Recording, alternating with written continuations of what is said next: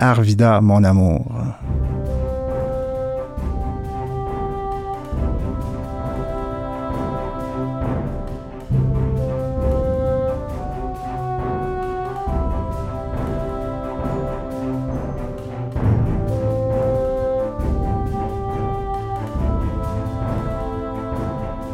Je m'appelle Mathieu Beauregard.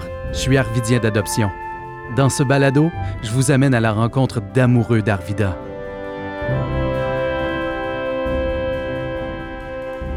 Lieu de rassemblement pour plusieurs générations d'ouvriers après leur quart de travail à l'usine, la brasserie d'Arvida est une institution populaire. Charles Boivin nous parle de la brasserie ainsi que de son attachement pour l'histoire d'Arvida. Voici la déclaration d'amour pour Arvida de Charles Boivin.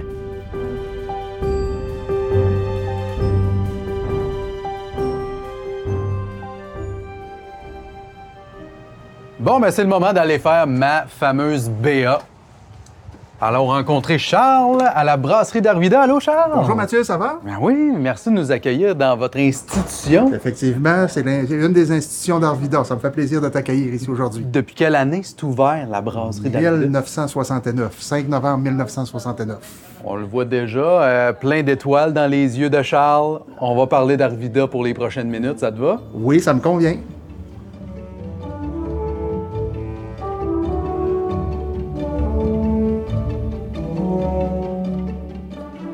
Charles, c'est pas né du jour au lendemain, cette passion-là pour Arvida, cette fierté-là. Raconte-nous un peu comment ça s'est développé, tout ça. Pour compter l'histoire depuis le début, mon père, en 1998, a fait l'achat de la brasserie d'Arvida. Et c'est par la suite que je suis venu travailler avec lui, puis tout ça. Et puis, c'est à partir de ce moment-là que moi aussi, la, comment je dirais, la, la contagion de l'histoire arvidienne s'est emparée de moi. Et puis que j'ai commencé à... euh, ça, m'intéresser à tout ce qui était histoire et tout ça. Fait que, une petite mise en contexte, c'est comme ça que ça, a parti de mon côté, là. Parce que vous êtes des, vous étiez installé à Chicoutimi, puis là, euh, finalement, ben, Arvida a pris de plus en plus de place dans, vos vies à tout le monde, avec la brasserie. Euh, comment ça, comment c'est arrivé, ça, l'achat de la brasserie, puis qu'après ça, ça se soit passé de génération en génération? Écoute, comme je te disais tout à l'heure, mon père a acheté en 98. Mon père, pour lui, c'était un projet de, de retraite, entre guillemets. Il venait de vendre d'autres business qui étaient propriétaires. Et puis, euh, il a décidé de faire l'acquisition de ça. C'est un vieux rêve, je pense, en même temps qu'il réalisait. Il est décédé aujourd'hui, mon père, il n'est plus là, là. Mais je pense que c'est un vieux rêve qu'il réalisait. Euh, donc, euh, c'est ça. C'est comme ça qu'il a fait l'acquisition de, de- de la brasserie d'Arvida. Moi, euh, officiellement, tu sais, je veux dire, comme je te dis, il a acheté en 98, je suis venu travailler avec lui au début, mais j'ai acheté officiellement seulement qu'en 2003. OK? C'est là que ça, c'est là que ça s'est passé, là, pour moi. C'est une institution. hein. Depuis qu'Arvida est né, que la brasserie, ou à peu près, est née, là, euh, ou à peu près. C'est-à-dire qu'on on a la fameuse phrase euh, qu'on peut lire un peu partout. Je m'en vais faire ma BA. Ma BA, c'est d'aller socialiser à la brasserie d'Arvida, finalement. Faire ta bonne action en même temps. non, ben pour, euh, pour en faire un petit peu d'histoire, la, la ville d'Arvida, c'est depuis, depuis 1926. La brasserie d'Arvida a ouvert ses portes le 5 novembre 1969. OK. Donc, ça faisait un petit bout de temps que la ville était, était partie. Là. Mais euh, c'est ça. Fait que donc, la brasserie existe depuis le 5 novembre 69. C'est intéressant de, de, de, de noter que ça a été la- vraiment la première brasserie au sein d'Arvida. C'était la première. La deuxième a, eu- a ouvert quelques mois après. C'est la brasserie L'Olympique qui était euh, ici, l'autre côté. Là OK. qui a ouvert en 1970, si ma mémoire est bonne, mars-avril 1970. Donc, on, on est présentement dans la première brasserie d'Arvida, euh, la première brasserie qui a eu à Arvida. Là, ici, là, Arthur Vining Davis, là, il voulait pas que les gens prennent de l'alcool dans Arvida, dans sa ville utopique de rêve.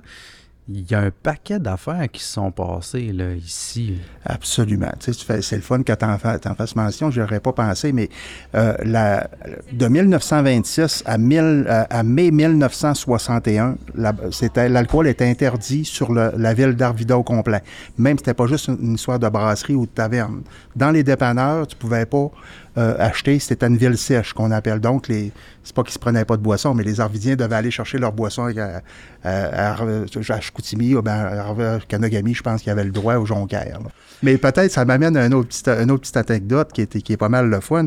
C'est que, ici, en 69, euh, je me souviens, c'est c'est quand M. Cyr a ouvert la brasserie, il est allé chercher son permis à, à Québec, c'est un permis de taverne. Donc, de 69, ici, de, de- de novembre 69 à aller à avril 71, là, en tout cas, je peux me tromper d'un mois, euh, les femmes n'avaient pas le droit de rentrer dans la brasserie d'Arvida. OK. Uniquement C'était les une taverne, hommes. c'était une, ré- une- une législation provinciale. là. C'était une règle provinciale. Quand tu ouvrais une taverne, les, femmes n'étaient pas admises. Donc, à partir de 71, les femmes ont pu rentrer, là, euh, ont pu rentrer dans la, euh, ici à la brasserie d'Arvida. Fait que c'était un autre fait cocasse. Puis à l'époque, il y avait Mme Pearson qui était ici, qui était la femme du propriétaire, qui est obligée de se cacher parce qu'elle a travaillé dans la cuisine. Fait qu'il y a- il y a, des, tu sais, j'ai, des anecdotes euh, là-dessus décrites. Là, M. Michaud avait fait beaucoup de recherches.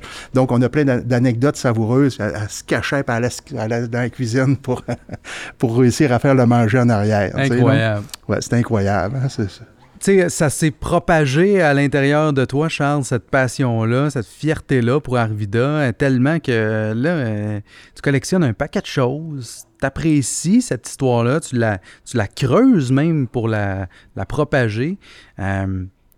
Comment ça se fait que tu t'es donné cette mission-là? Ben, je dirais pas que c'est une mission, c'est une passion. C'est pas nécessairement une, une- mission. J'ai toujours, tu depuis le début, quand l'histoire arvidienne s'est emparée de moi comme ça, puis la fierté, puis tout ça, j'ai toujours eu un sentiment depuis le début de protéger cette histoire-là, de me dire, regarde. Euh, il y a eu beaucoup de projets qui ont été faits dans ce temps-là. J'étais beaucoup impliqué au niveau de la, Corporation de développement économique ici à Arvida. J'ai été président plusieurs années. J'ai travaillé sur plusieurs dossiers, entre autres avec Lucica Morissette, pour protéger le patrimoine ethnologique, entre autres. Tu sais, les gens, la génération qui est en train de disparaître, la génération qui sait des choses, qui ont vécu à l'époque dans, l'ancienne Arvida. Donc, tu sais, j'ai toujours eu ce souci-là de protéger cette histoire-là, de protéger, j'achète beaucoup d'artefacts aussi, c'est pas, je le redis encore, parce que ça va être écouté un peu, c'est pas, ça serait pas à moi à faire ça. Ça serait pas à moi à faire ça, mais plus peut-être un- une institution ou quelque chose. Mais j'achète tout ce qui passe d'artefacts d'Arvida. Quand je dis artefacts, c'est bien là, ça peut être ça part de la boîte à lunch à aller à des badges de pompiers d'Arvida ou de, de- des choses comme ça. Quand je vois quelque chose, je l'achète, je le ramasse.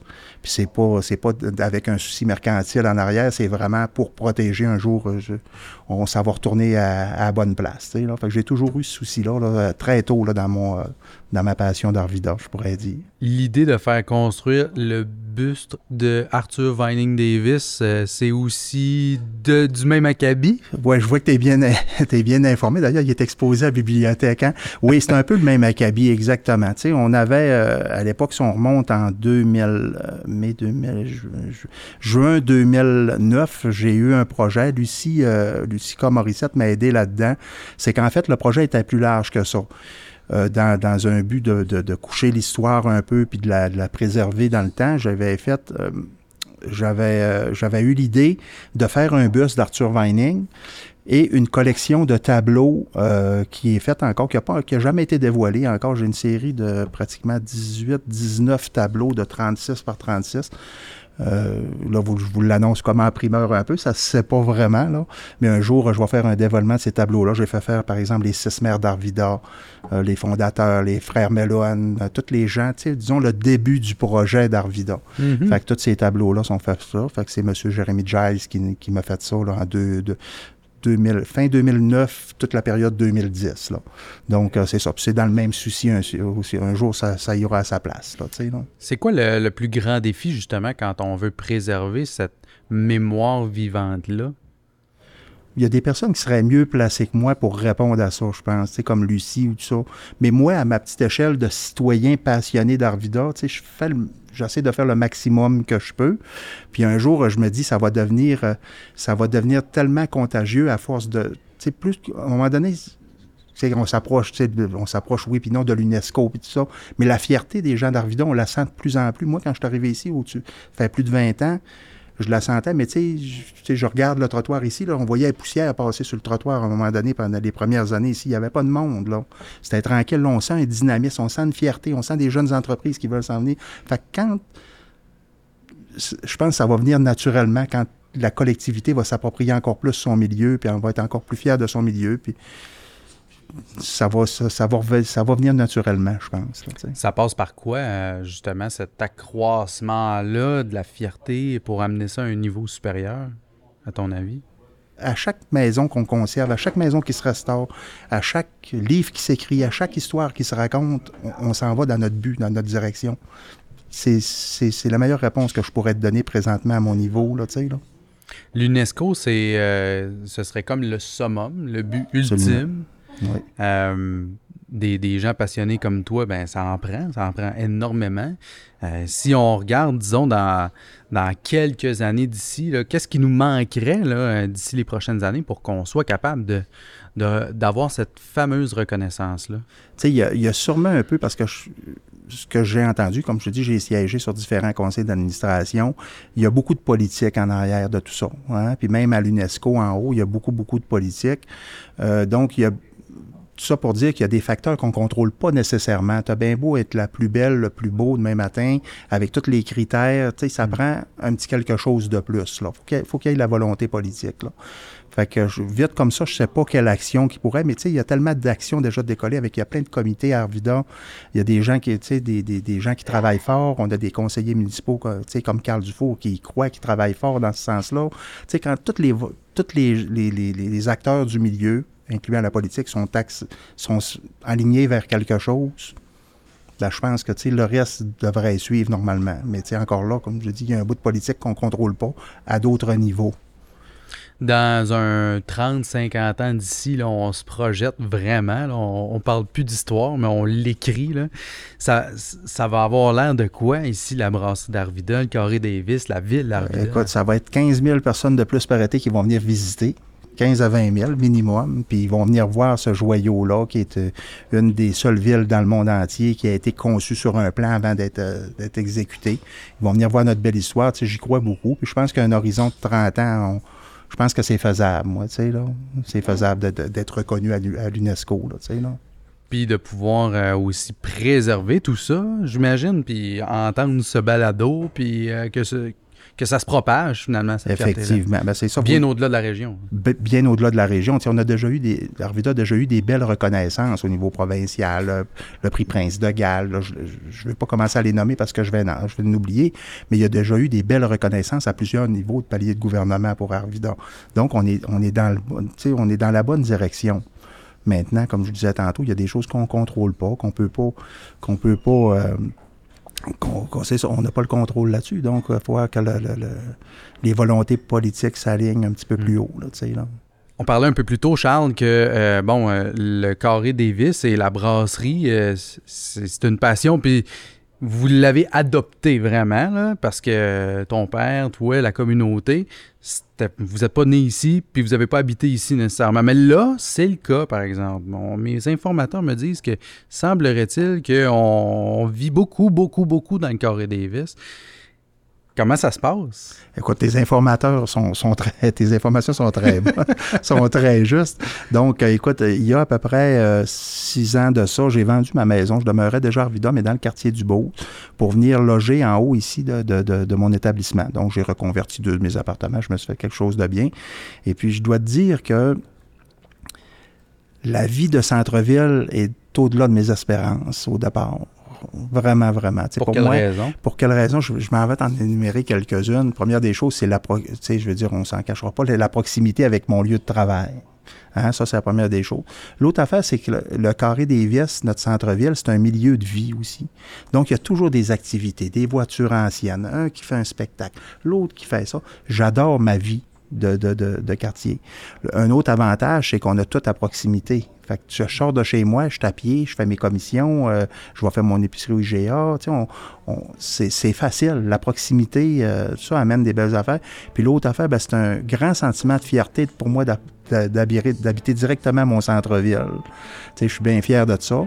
Puis euh, je changerai pas ça, je retournerai pas en arrière, là, là. Puis je suis tout le temps en vida. Je, suis pas mal tout le temps en vida, comme on dit, tu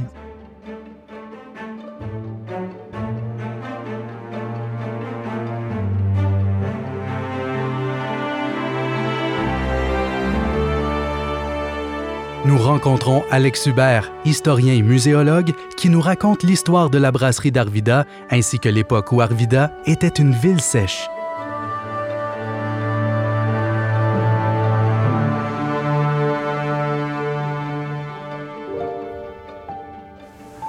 Alex, je tiens la poignée d'une institution arvidienne, la brasserie Arvida. Veuillez entrer, monsieur.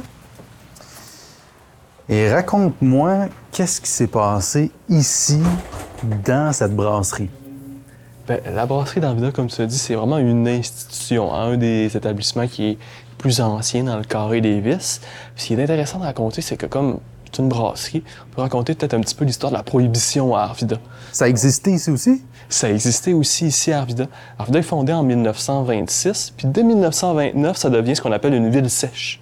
Donc une ville où la vente et l'achat d'alcool est interdit sur le territoire. Ce qui est une pratique quand même courante. Il y a beaucoup de villes de compagnie qui sont reconnues aussi comme des villes sèches là, euh, dès le début de leur fondation dans ces années-là. Par contre, ce qui n'a peut-être pas été réfléchi, c'est que Chicoutimi, Jonquière, puis même Kenogami à côté, ce ne sont pas des villes sèches. Ah ben! Donc les gens vont souvent euh, passer clandestinement de l'alcool comme ça qui vient de Chicoutimi ou de Jonquière à Arvida. Donc, euh, Arvida restait une ville sèche où c'était clandestin finalement de consommer de l'alcool jusque dans les années 60, jusqu'en 1961. Il y a eu en fait cinq référendums durant toute l'histoire d'Arvida sur la question de si oui ou non on devrait autoriser ou légaliser la vente et l'achat d'alcool sur le territoire. Étonnant. oui. Ce qui est encore plus étonnant, c'est de se rendre compte qu'à chaque fois, le curé, le premier curé de la, de la paroisse, le curé Joseph Lévesque, était toujours farouchement contre la légalisation finalement de l'alcool. Puis, à chaque campagne référendaire, ben, vous pouvez être certain qu'il faisait savoir finalement à ses oies, dans, dans, ces dans ces grands rassemblements, à l'église, dans les messes, il s'assurait justement qu'il y ait toujours un passage pour s'assurer que la tempérance était respectée à Arvida. Malgré tout, au fil des années, donc jusqu'en 1961, le cinquième référendum, on peut dire que le curé l'évêque a finalement perdu sa cause et puis l'alcool a été légalisé. Là, est-ce qu'ici, là, dans la brasserie Arvida, on a un un couloir insoupçonné? Est-ce qu'on a quelque chose de semblable ici? Ici, je pourrais pas dire. Par contre, je sais que dans la ville, euh, il y avait plusieurs, euh, comment je pourrais dire, plusieurs subterfuges pour quand même consommer de l'alcool de manière légale. Donc, on avait vraiment des bootleggers de cachets un petit peu partout dans la ville. Puis on sait qu'il y avait euh, certaines adresses qui étaient bien connues pour avoir dans des théières un thé spécial qui goûtait fortement le vin rouge. Ah ben. Donc les gens, c'est comme ça qu'ils consommaient leur alcool sur leur galerie sans trop attirer l'attention. Une théière, une tasse de vin, puis on boit une petite tasse de thé finalement en plein milieu d'une belle après-midi ensoleillée. Et puis évidemment, là, c'était pas du thé qu'on retrouvait dans les théières, c'était du vin ou toutes sortes d'autres alcools. Ça n'a pas perdu sa vocation. C'est toujours une brasserie aujourd'hui. Euh, comment ça a évolué euh, dans le temps? Cet immeuble-là? Bien, l'immeuble en tant que tel a évolué finalement, mais en même temps que la rue. Hein. La rue a aussi beaucoup, beaucoup changé. Dans, les années 50, finalement, on, retrouve la rue Davis ici, à peu près tel quel, à certains détails près. Donc, on retrouve le bloc A pas très loin, le bloc B aussi qui a été conçu par la compagnie dans les années 20. On retrouve l'ancienne Banque Royale aussi, juste au coin de la rue, qui a été conçue aussi en 1928. Donc, on a cette partie-là du Carré Davis qui est encore là tel quel aujourd'hui. Puis, dans les années 40, 50, il s'est rajouté de nouveaux commerces. La brasserie d'Arvida, elle est là depuis plusieurs décennies. Euh, l'intérieur, comme la façade, a été modifié avec les années, au fur et à mesure, finalement, que les besoins de la population, les besoins de la clientèle ont changé effectivement, comme tu l'as mentionné, ça fait, ça fait longtemps que ça roule ici, que la brasserie d'Arvida roule sa bosse, puis est présente dans le carré Davis. On peut dire que ça fait partie euh, des meubles du carré Davis maintenant, aujourd'hui, la brasserie d'Arvida.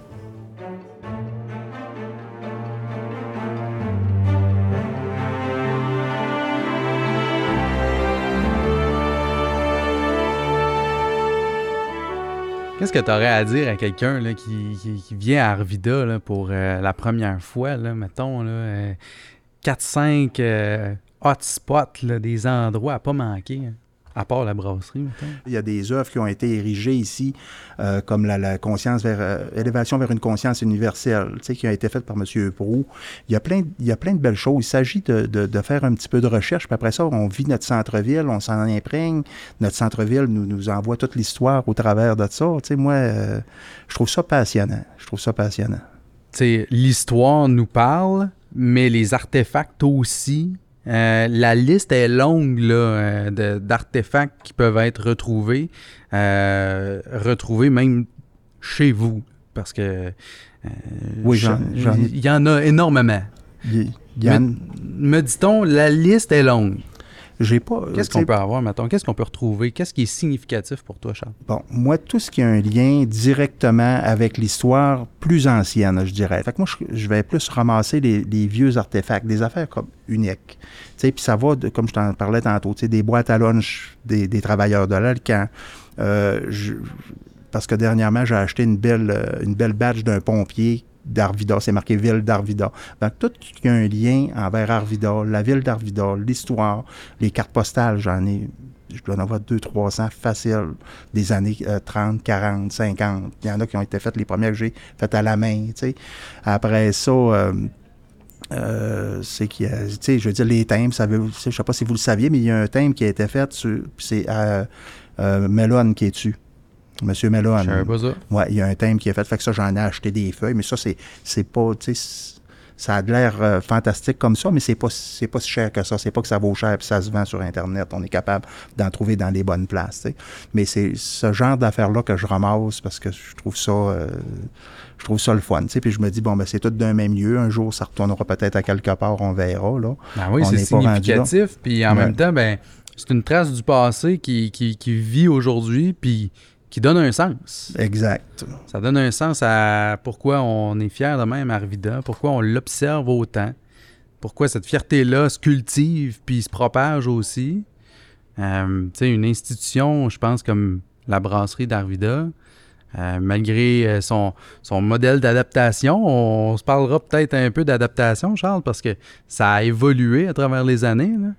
Euh, mais ça, ça, de- ça demeure quand même une institution, une adresse qui, qui reste ici au Carré Davis. tu sais. Exact. Depuis 1969, on le disait tantôt, puis tu parlais d'adaptation, il y en a eu beaucoup. Parce que, comme je te dis, j'ai eu, euh, pour le 40e anniversaire de, la brasserie d'Arvida, euh, j'ai eu M. Gilles Michaud qui est venu, qui a écrit d'un livre sur le club de golf. Par contre, il est un monsieur qui est assez connu dans le secteur d'Arvida. Puis, il m'a écrit, il a écrit un volume sur l'histoire, ça s'appelle 40 ans de brou. Donc, il a écrit un beau volume d'une trentaine de pages. Il a rencontré tous les anciens propriétaires, tous les anciens travailleurs, il a fait beaucoup, beaucoup de rencontres. Donc, on a, encore là, j'ai fait coucher l'histoire par écrit depuis, le, en tout cas, le plus, le plus d'informations qu'on peut savoir. Euh, là, c'est immortalisé dans un volume, ça. Je ne l'ai pas édité, je ne l'ai pas donné à personne parce qu'à un moment donné, il y avait une question de, de, de sécurité, là, qu'on voulait pas, parce qu'il y a des faits, on en met des noms là-dedans, puis c'est ça. Puis là, j'ai- je, l'ai, je l'ai, j'ai, j'ai tous les volumes avec moi. Donc, tu sais, j'ai tout, on a toujours eu ce souci-là. Puis lors, quand M. Michaud a écrit ce volume-là, j'ai appris des affaires absolument incroyables, là. Incroyables que, tu sais, je savais pas, il y a déjà eu un coup de fusil qui s'est tiré ici dans le plafond, par exemple, tu sais. Un autre, euh, ben, savez-vous, tu là, je, change un peu de sujet, je pense qu'on parle de la brasserie, là, mais euh, euh, savez-vous qu'au sol d'ici, il y a probablement eu le premier barguier au Saguenay-Lac-Saint-Jean, dans les années 70. OK. Ouais, dans les 70. J'ai encore la pancarte en bas dans mes artefacts à quelque part. Ça s'appelait le bar d'El. B-A-R-D apostrophe E-L-L-E. Donc, euh, on a eu ça ici. Ça veut dire que, c'était pas la brasserie d'Arvida. C'était vraiment, tu sais, la brasserie d'Arvida avait juste la moitié des meubles ici. Mhm. Puis tu descendais en bas, mais c'est dans les meubles ici, là. Donc, il y avait eu ça. Et puis, euh, c'est ça. Apparemment, au fil de mes recherches, j'ai vu que c'était. Je sais pas si c'est vrai, là, je, je manque de recherche là-dessus, mais c'était juste les dames qui étaient admises, les dames homosexuelles qui étaient admises. OK. Là, ça, c'est à, vérifier. C'est à vérifier. Quand Donc, même. euh, après ça, quelle autre anecdote, tu sais, je veux dire, le plus. euh, le, le, le, le- le record, le plus gros buveur, 23 grosses bières d'une journée. Sais, des affaires, des, Beaucoup des de affaires comme actions. ça. Beaucoup de bonnes actions, effectivement. Si on revient à notre BA, il y a beaucoup de bonnes actions qui se sont faites ici. Là, je dis peut-être pas les plus mémorables, mais en tout cas, tu sais, il y a eu beaucoup d'histoires. C'est pour ça qu'il a appelé, on a appelé le volume 40 ans de brou, parce qu'il s'en est pété de la broue ici, dans C'est les 40 sûr. premières années. On revient au livre avec ce fameux volume. Ça, c'est une propre initiative, mais euh, comment, ça se fait? Ça vient d'où, ça? Le vouloir, le désir de se documenter, de rechercher? C'est, ça, ça demande du temps, là, puis euh, on en trouve des bonnes affaires aussi, mais ça prend le temps et la passion. Oui, comme je te disais tantôt, dès le départ, quand je suis. Mon père a acheté en 98, comme je disais tantôt, rapidement, même si je demeurais pas encore ici à Arvida, rapidement, la passion s'est emparée de moi. Puis ça a toujours été, je ne sais pas, je suis tombé, euh, tu sais, parlais de contagion, on le répète encore, là, mais c'est ça, tu sais, je pouvais pas faire autrement. C'était ça. Pour moi, là, c'était, euh, c'était clair que euh, je voulais protéger ça. Je voulais absolument que, en apprendre de plus en plus sur l'histoire. Puis plus, plus je faisais de recherches, plus je lisais, plus, je découvrais des affaires absolument incroyables. J'ai passé des après-midi à aller lire les vieux lingots, des affaires comme ça à la bibliothèque. C'est passionnant de voir comment est-ce que, euh, tu sais, je veux dire, il y, a eu des gens avant nous qui ont fait des choses avant nous, puis c'est le fun de voir, de voir ça. Il y a des choses encore aujourd'hui qui ça a laissé des traces indélébiles. Tu sais, c'est c'est ça, part, euh, ça part tout depuis le début, en fait. Est-ce que tu considères que les gens sont assez impliqués actuellement ou? Écoute, au centre-ville, oui. je vois des, belles implications. Les citoyens aussi, je trouve qu'il y a une belle fierté. On se promène dans un quartier, soit je vais marcher, là, puis je trouve que c'est bien, ça s'embellit. On dirait que plus qu'on avance dans le temps, plus qu'on recule, visuellement, là, là. Fait que je trouve, je trouve ça bien, moi, honnêtement. ça pourrait toujours être plus. on espérait toujours plus encore. Mais je pense que je pense qu'Arvida fait son chemin tranquillement puis elle est en train de prendre, la place qui revient, puis euh, ça va continuer au fil des années. Je suis convaincu de ça. c'est ça. Charles, question en rafale. Hmm. J'aimerais ça connaître là, euh, tes quelques lieux significatifs où tu te retrouves à Arvida puis que ça te fait du bien. La brasserie, le manoir, puis le palace, je pourrais dire ça. Le palace d'Arvida, c'est la première fois que j'entends ce mot-là, c'était aujourd'hui, mais euh, pourquoi c'est significatif pour toi? Parce que c'est la première salle de cinéma qu'il y a eu à Arvida. Là. Hein, là, je me souviens pas, je pense que ça date vraiment du début de la ville aussi. Là. Je voudrais pas euh, induire euh, personne en erreur, mais c'est vraiment dès le départ. Fait c'est un lieu significatif pour moi. Ça, ça a été la première salle de spectacle ici à Arvida, puis ça a toute une histoire aussi, le palace. Après ça, si Arvida avait une couleur, ce serait laquelle tu donnerais? Aluminium. Après, euh, il y a une odeur, il y a une, atmosphère, une ambiance à Arvida. C'est quoi l'odeur représentative? L'odeur que les arbres dégagent quand je me promène dans un quartier, on a des arbres, on a la chance d'avoir des arbres très matures à Arvida qui sont magnifiques. Fait que ça, ça dégage une odeur, ces arbres-là. On fait le tour des cinq sens. Les, les oreilles, un son ou des sons qui qualifient Arvida un son qui qualifie Arvida. Écoute, les sons de l'usine, je suis obligé de dire ça, c'est les sons de l'usine. On est juste à côté. C'est ça. Oui, puis je vis, je vis, vraiment avec en haut, là, tu sais, là, je, les, je, les, entends. Hmm. si euh, on, avait euh, une chose, là, on met le doigt, mais il y, en a peut-être des dizaines, mais si, si, tu avais là, un souhait pour Arvida, ce serait lequel? UNESCO. l'UNESCO. La reconnaissance à l'UNESCO. Ça peut pas être plus convaincant que non, ça. Non, non, c'est ça, c'est clair, c'est très ressenti. Puis à quel point ça ferait une différence, à ton avis? Je pense que ça changerait beaucoup parce que on aurait la, la, reconnaissance ultime, puis je sais que ça vient avec certains euh, budgets de préservation et puis ça, je pense que ça, ça changerait beaucoup, beaucoup de choses. On deviendrait une destination euh, encore plus touristique pour les croisiéristes qui viennent déjà, puis tout ça, tu sais, là tout le monde veut visiter tous les sites patrimoine, les sites de l'UNESCO. Hein. Ben, pas tout le monde, mais les voyageurs et les gens qui s'intéressent à l'histoire sont tous, euh, sont tous intéressés. Charles, c'était la première fois qu'on se rencontrait et euh, je trouve particulièrement étonnant euh, cet amour et, et cette adoption d'Arvida avec tout l'aspect historique et patrimonial qui se trouve dans une seule et même personne en face de moi. Merci Merci pour ces témoignages-là. Merci pour la préservation, pour les efforts qui sont mis, puis pour toutes les recherches. Puis j'espère juste qu'on puisse te garder avec nous autres le plus longtemps possible parce qu'il va s'en partager d'autres histoires. On va s'en compter de la boue. Ben, merci beaucoup pour tout. Ça me fait, ça m'a fait plaisir.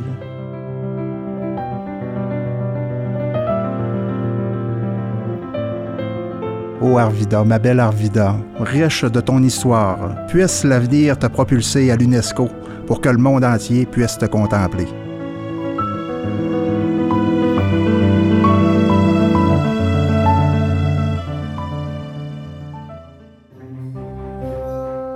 Arvida mon amour est une série produite par Balado Boréal pour le Centre d'histoire Arvida et la ville de Saguenay, grâce au soutien financier d'Hydro-Québec dans le cadre du programme de mise en valeur intégrée du projet Miquois Saguenay. Animation Mathieu Beauregard. Invité Charles Boivin. Recherche et scénarisation Geneviève Bélanger-Genet, Sylvie Poisson, Alex Hubert et Carl Gaudreau. À la direction de projet et muséologue pour le Centre d'histoire Arvida, Alex Hubert. Coordonnatrice de production, Sylvie Poisson. Prise de son et montage sonore, Charles-Maxime Lemay. Mise en ligne et découvrabilité, Loïc Leroux-Gollier. Conception musicale, Saga Stratégie sonore. Conception visuelle, Maude Valrich. Archives sonores, Balado Boréal. Un merci spécial pour leur collaboration, Stéphanie Gagné et les films de l'abbé. Production et réalisation, Carl Gaudreau. Une production Balado Boréal.